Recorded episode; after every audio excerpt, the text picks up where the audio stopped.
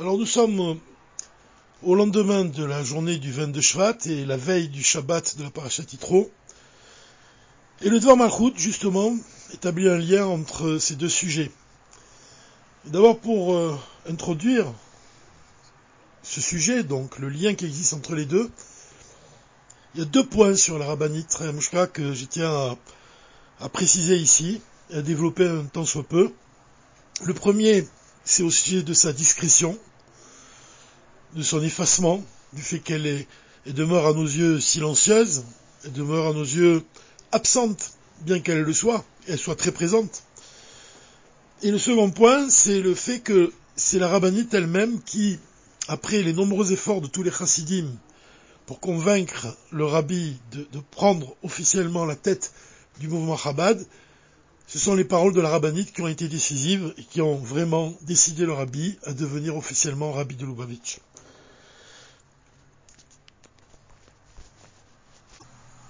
Alors un point essentiel sur la paracha Titro, d'après l'enseignement du rabbi, c'est que le rabbi nous explique que dans la Torah, on dit deux fois les dix commandements. Une fois la paracha Titro et une fois la parachat va être Anan. Et il explique la raison pour laquelle on dit deux fois les dix commandements. Alors il explique qu'il y a une différence entre la foi où c'est Dieu qui dit les dix commandements, ça représente un dévoilement divin tellement élevé, tellement supérieur, qu'il est écrit que les, quand les Juifs ils ont entendu la voix de Dieu, leur âme s'envolèrent. C'est-à-dire qu'ils étaient incapables de garder l'âme dans le corps. C'est comme si qu'un enfant il retrouve son père qu'il n'a pas vu depuis des années et qu'il court vers son père, il se jette dans ses bras. De la même façon, les Juifs, quand ils ont entendu la voix de Dieu, leur âme, s'est envolée pour rejoindre, pour aller dans les bras de Dieu, si on peut dire. Donc vraiment, c'est par amour, par, le désir, vraiment, c'est la, la ratson on appelle ça. La volonté de l'âme juive de s'élever et de s'unir et de se fondre dans le divin, puisque c'est son origine. L'âme d'un juif, l'essence de l'âme juive est enracinée dans l'essence divine. Donc le premier point que soulève le rabbi, c'est justement le fait que quand c'est Dieu qui parle, alors la réalité, elle va s'effacer devant la parole de Dieu. C'est pour ça qu'il y avait des nuages qui cachaient la, forme même des montagnes. C'est pour ça qu'il est dit même qu'il n'y a pas eu d'écho quand Dieu il a dit les dix commandements, parce que un écho, ça vient de quoi? Ça vient du fait que la voix de l'homme, elle va se, cogner contre la paroi rocheuse d'une montagne, et, la, paroi, la paroi de la montagne va renvoyer le son de la voix. Mais en ce qui concerne la voix de Dieu, il n'y a rien qui peut l'arrêter. Donc le rabbi nous explique que la voix de Dieu, elle a pénétré à l'intérieur des montagnes. Et de la même façon, le but, c'est qu'elle pénètre dans notre âme et dans notre cœur. Et pour cela, c'était nécessaire que justement ce soit Moshe qui répète les dix commandements. De là, on voit que la définition que donne le rabbi de Moshe Rabbeinu, qu'il est un berger fidèle qui nous nourrit de Emouna, un aliment qu'on va on va manger, ça va, on va l'intégrer, ça va devenir du sang, ça va devenir une partie de nous-mêmes. Donc Moshe, c'est celui qui va faire pénétrer la au plus profond de nous-mêmes. Et là, donc, dans, le, dans la route, le rabbi, il explique dans le même sujet que Moshe, c'est celui qui fait en sorte que la parole divine, elle, va être intégrée par chaque juif. C'est pour ça même que le, dans ce qu'on va, on verra plus tard, Bezrat Hashem, dans la paracha Mishpatim, que, que Dieu, il demande à Moshe de donner les, commandements divins aux Juifs comme des aliments qu'on dresse sur la table et qui sont prêts à être consommés. Ça signifie qu'on doit vraiment intégrer de manière profonde la parole divine. Et ça, c'est la fonction et le rôle de Moshe. Alors de là, de cet enseignement-là, on peut tout de suite faire établir un lien avec Chayamushka, la rabbinite, l'épouse du rabbi. Le nom même de Chayamushka, le rabbi explique que Chaya, ça désigne la vitalité, la chayut, et la vitalité qu'on va recevoir et qu'on va intégrer dans le corps, c'est-à-dire la partie de l'âme qui s'habille dans le corps, qui donne vie aux sentiments, qui donne vie au mouvement même du corps, la vitalité du corps, la force de marcher, la force de parler, la force de penser, la force de ressentir, ça, ça représente la partie de l'âme qui s'habille dans le corps. Et donc, c'est incarné par le nom de Chaya. Et le nom Mouchka, il désigne une des onze kétorettes. Donc c'est une encens, c'est un parfum, c'est une odeur. Et l'odeur, le parfum, ça représente une force qu'on appelle makif. Ça signifie une force qui va agir sur nous sans s'intégrer, sans être intégrée dans le corps. On peut donner l'exemple de la différence entre l'intellect et la volonté. L'intellect, c'est quelque chose qui s'habille, les forces de l'intellect, elles s'habillent dans le cerveau, donc à l'intérieur du corps, donc c'est ce qu'on appelle une force pnimi. Et quand on parle de volonté, la volonté, elle s'habille pas dans le corps, dans un membre particulier du corps, donc comme elle est au-delà du corps, elle, va descendre et elle va se dévoiler dans tous les membres du corps de manière égale. Donc ça signifie que le nom de Mouchka, il représente une force qui est supérieure à l'intellect. Des forces comme la volonté, comme la Emouna. Et l'union entre Chaya et Mouchka, donc, ça représente l'union entre la partie de l'âme qui s'habille pas dans le corps, avec toutes ses forces supérieures, et la partie de l'âme qui s'habille dans le corps. Donc Chaya Mouchka, c'est elle qui va établir le lien entre le chiffre 10 et le chiffre 11. Pourquoi? Parce que le chiffre 10, il, représente les, les, les, dix commandements, par exemple, les dix séphirotes, c'est-à-dire le monde, le monde tel qu'il est, de manière naturelle, comme la partie de l'âme qui s'habille dans le corps, le fonctionnement naturel de l'homme et du monde. Et le chiffre 11, il représente justement ce qui est au-delà du monde d'Atsilut même, au-delà des séphirotes. Ça représente la séphira de Keter, la couronne. La couronne qui surplombe l'enchaînement des mondes. Donc Raya Mushka, ça représente le lien entre les deux. C'est-à-dire c'est l'union entre des forces supérieures et les forces qui sont intérieures, les forces qui s'habillent dans le corps. Donc ça va élever l'homme à un niveau supérieur. C'est ça, le prénom Raya Mushka. Et donc on voit ici le point essentiel, on comprend pourquoi. Justement, c'est Chaya Mushka, l'épouse du rabbi, et la fille du rabbi, c'est comme ça que le rabbi appelait son épouse, il l'appelait la fille du rabbi. Pourquoi? Parce que il, établissait le lien entre le rabbi Rayatz et sa fille, pour dire qu'il y a un rapport entre les deux qui sont très étroits, pour dire la puissance et la force de la rabbinite Rayamushka. Elle est associée au rabbi, et donc elle est associée à l'essence même. Donc d'une certaine manière, on peut dire que la rabbinite Rayamushka représente l'essence de l'âme juive. L'essence de l'âme juive qui a le pouvoir d'éclairer l'âme qui s'habille dans le corps. Celle qui a le pouvoir de décider le rabbi de prendre en main le mouvement Chabad, de devenir Roche Béné Israël, de devenir celui qui va influencer tous les membres du corps de l'Assemblée d'Israël, donc tout dépend de Chayamushka. Tout dépend de Keter, en fait, cette, cette couronne qui surplombe l'enchaînement des mondes. Et c'est pour cela qu'on dit, au sujet des femmes d'Israël, que dans les temps futurs, une épouse, virtueuse deviendra la couronne de son mari. Donc la rabbinite Chayamushka, c'est la couronne du rabbi. C'est-à-dire que c'est elle qui va influencer le rabbi et qui va dévoiler l'essence même du rabbi.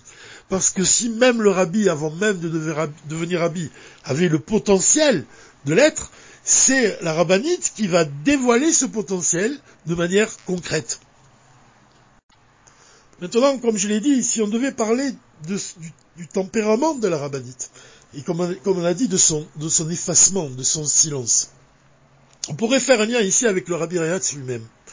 Dire que ce que nous rapporte le rabbi au sujet de la vie du rabbi Rayatz, c'est qu'à une certaine période de sa vie, le rabbi Rayat s'est arrêté de parler.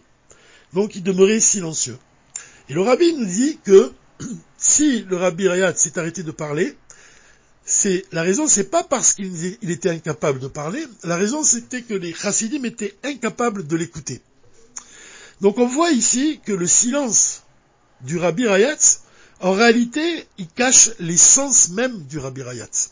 Et ça, c'est un principe qui est très important dans la chassidoute c'est que le, rabbi va nous enseigner à voir l'obscurité de manière différente. Ce qui nous apparaît comme de l'obscurité, en réalité, ça cache le dévoilement de l'essence. C'est un sujet qu'on a développé justement avec le Dvar Malchut, quand on a parlé à la parachat Toldot et à la parachat Vaishlar, on a parlé de la lune et du soleil. Et on a dit que quand la lune, la deuxième partie du mois de Kislev, elle se rapproche du soleil, et sa taille elle diminue dans le ciel. Donc, quand elle diminue dans le ciel, on voit une obscurité de plus en plus évidente. C'est-à-dire que le 30 qui se lève, le ciel il est totalement noir puisque la lune a disparu dans le ciel. Et pourtant, le rabbi nous dit qu'entre le 15 et le 30 du mois de Kislev, donc justement à cette période où le ciel il devient de plus en plus obscur, c'est là qu'a lieu la fête de Hanouka. C'est là qu'a lieu le 19 qui se lève, la libération de la Morazaken. Donc c'est une lumière très élevée qui se dévoile pendant cette période.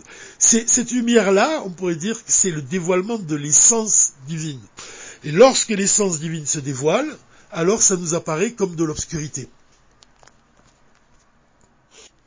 Le rabbi nous donne un exemple qu'on peut comprendre aussi, pour comprendre vraiment ce principe de manière profonde. Il prend l'exemple du talon. Le talon, c'est un endroit du corps, c'est la partie la plus basse du corps, et c'est une partie la plus, la plus matérielle, la plus grossière. Alors que la tête, ça renferme les sens, ça renferme le cerveau, les forces de l'intellect. C'est très élevé.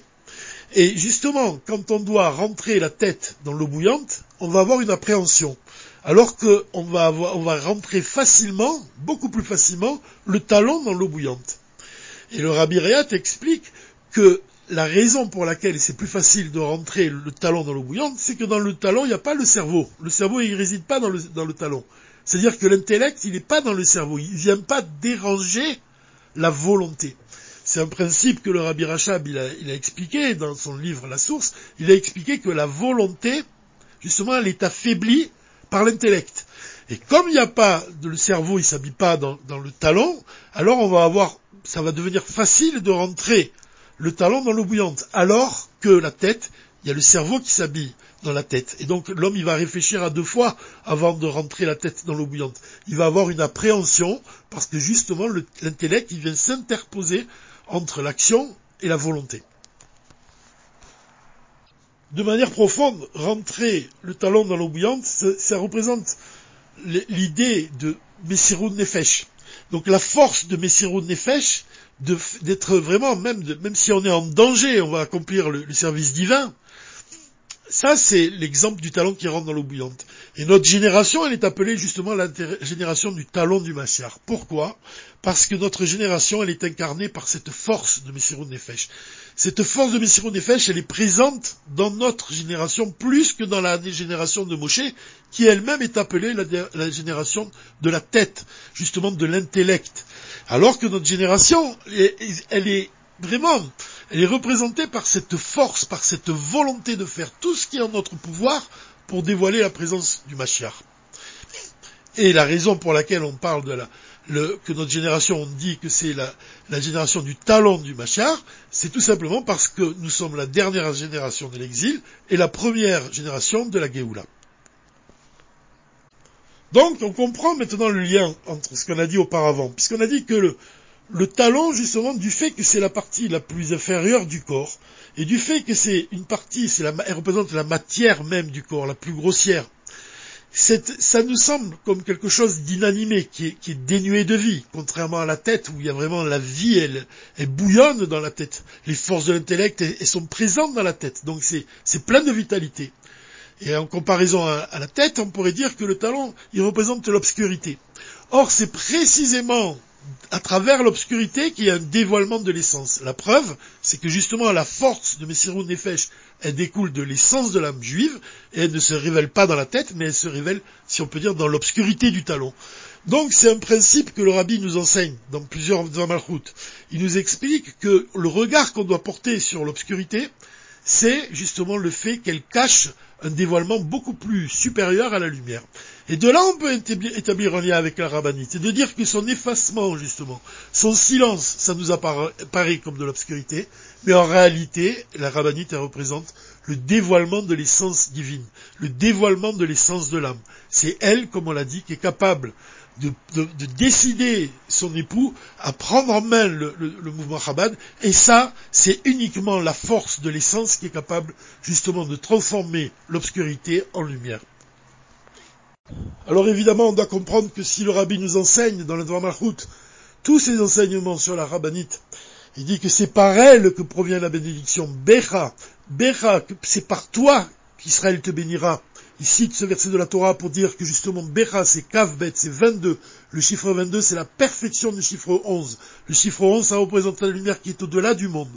Et donc le rabbi s'il nous enseigne tous ces enseignements, c'est justement parce que la force des femmes d'Israël, de toutes les épouses d'Israël, de toutes les filles d'Israël, elles représentent toute l'essence de l'âme juive. Elles ont le pouvoir de décider leur mari et leur père vraiment à accomplir tout ce qui est en leur pouvoir pour provoquer le dévoilement du Mashiach avec l'aide de Dieu, miad, dès à présent.